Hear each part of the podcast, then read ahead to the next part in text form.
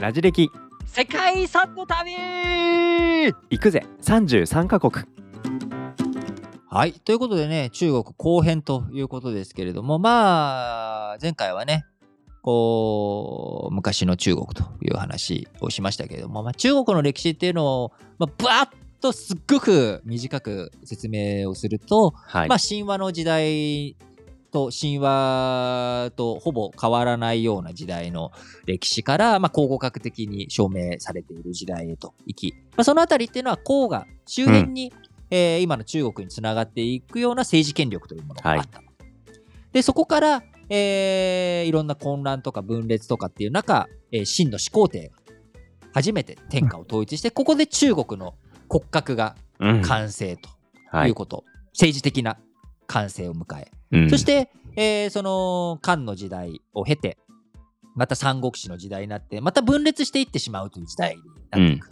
はいで、その分裂してしまうっていう要因として、経済的に、まあ、あのー北と南が分かれてしまっている。うんこれがそのまんま経済が分かれている。政治が分かれる。っていうことになってしまうので、ここに一本、運河を通してしまえば、うん経済的に北と南が連結するとはいいうことで、えー大運河が作られて、そこから中国というものの一体化っていうものがさらに促進しされていったというのが、まあ、中国の歴史の前半戦的な僕の中でのはい。捉え方なんですよね。うん。はでい。その後じゃあ中国というものの経済が一つ固まった段階でもう一個新しい要因として入ってくるのが、まあ、はい。遊牧民とか他の勢力他の地域との連結、連合連携というものまあシルクロードの終着点という終着点始発点というところの意味合いから中国自体にみんなが入り込んでくるうんうんうんいうのが、まずまずは遊牧民、モンゴルとかね、まあ、こういったものが入ってきて、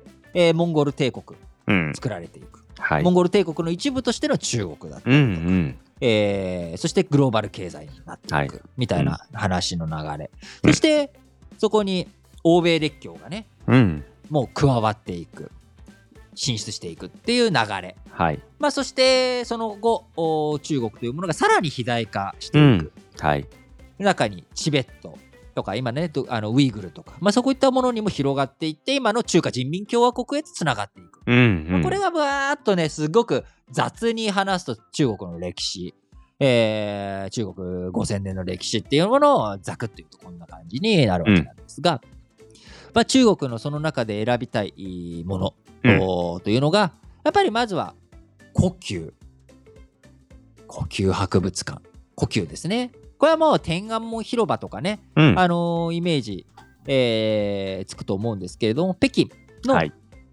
北京というものが中国の首都になって以降、うん。まあ、どんどんどんどんそこに中国皇帝の権力の象徴として、うん。えー故宮はい。まあ古の宮殿。はい。と今は言われるわけですけど当時はね紫禁城、うん紫の金糸の城、はい。金っていうのがあのもともとその天皇とか皇帝とか、まあ、こういったものを金中並びに公家諸法度とかね、うん。あの日本語で江戸時代にありましたけれどもはい。あの朝廷とかあ皇帝とかを意味する、うん。はい。えーそして紫、えーっていうのは至高の色。ということで紫禁城というふうにうん。呼ばれていて、まあ、明とか清の時代から続いていくということ。まあ、これやっぱね、北京を訪れたら必ず天安門広場と、あのー故宮というものは行くと思うので、皆さんイメージあると思います。あのー天安門広場はね、毛沢東のうん。肖像画が掲げられていて、うん。まあ、その中に入っていくと北京、うん。えー故宮ということになるわけですが、あともう一つやっぱり、えー先ほどね、欧米列強も中国に進出していくっていうことはい。で、岩園。岩園うん。これは北京市の中心部から北西約 15km にうん。ある。敷地の総面積どれぐらいだと思いますか、総面積東京ドームの10個分ぐらいですか？これがですねなんと62個分の広さ。これをまあ うん。あの中国に現存する最大かつ最後に建 はい。造された皇室庭園ということで、まあ日本で言ったらなんだ浜離宮うんうんうん。とかはい。25万平方だから浜離宮の10倍以上ということで、でかいなんかその中国のね、あのーでかさというものを感じさせてもらえ、感じていただけると思うんですけれども、もともとここはあのー1750年に、まあ、中国の最盛期、中国の歴史上を見ても、全体見ても最盛期と言える、あの清日清戦争の清ですな。はい。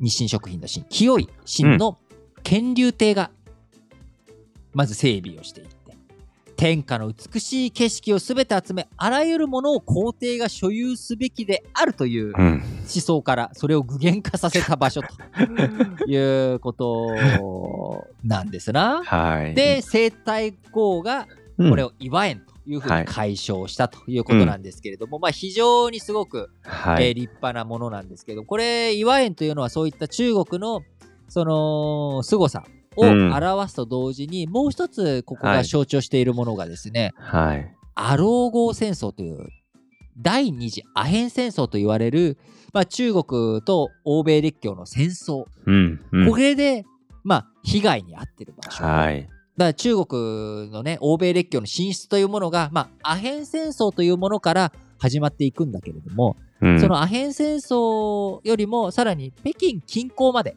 うん。うん。そして北京自体がね、あの危機にさらされるということで、まあ、この第二次アロー戦争、おあ、ごめん、第二次アヘン戦争だな。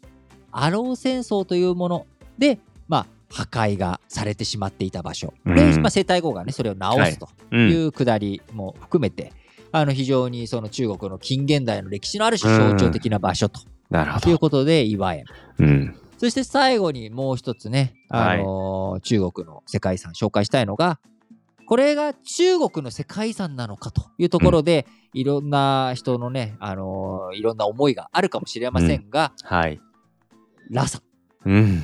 チベットのポタラ宮の歴史地区はい。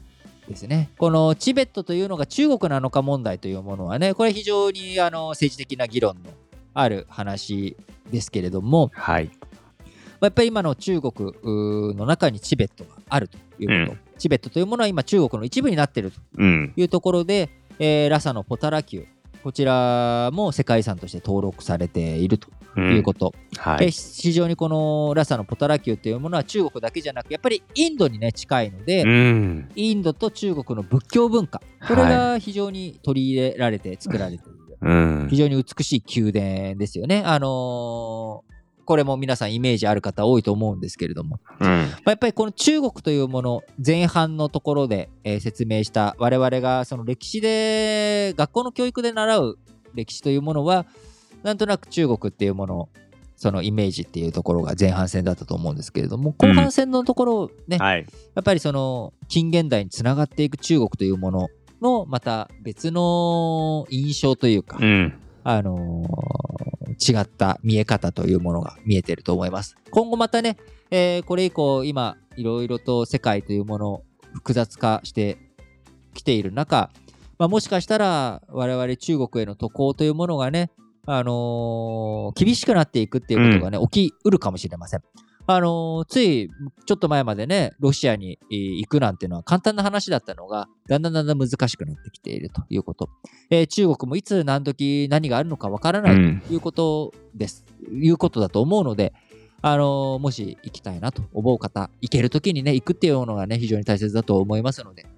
だし、そうチベットに行くためには、あの旅行会社とかを通してね、うんはいあのホテルとかガイドを手配して、入域許可証とかも手に入れたりとかする必要があるので、まあ、やっぱり、えーそう簡単に今でもお行けないし、あのーどんどん規制とかね、そういったものが厳しくなっていく可能性っていうのもありますので、皆さん、旅行行けるときにはぜひ行っていただきたいと思います。えー次回はね、あの、一番日本からも海外旅行先として、うん。えー一番近しい韓国。日帰りでも行けちゃうね、韓国。そうですね。まあ、あの、その韓国を最後紹介して、この世界遺産33カ国の旅、えー締めくくっていきたいと思います。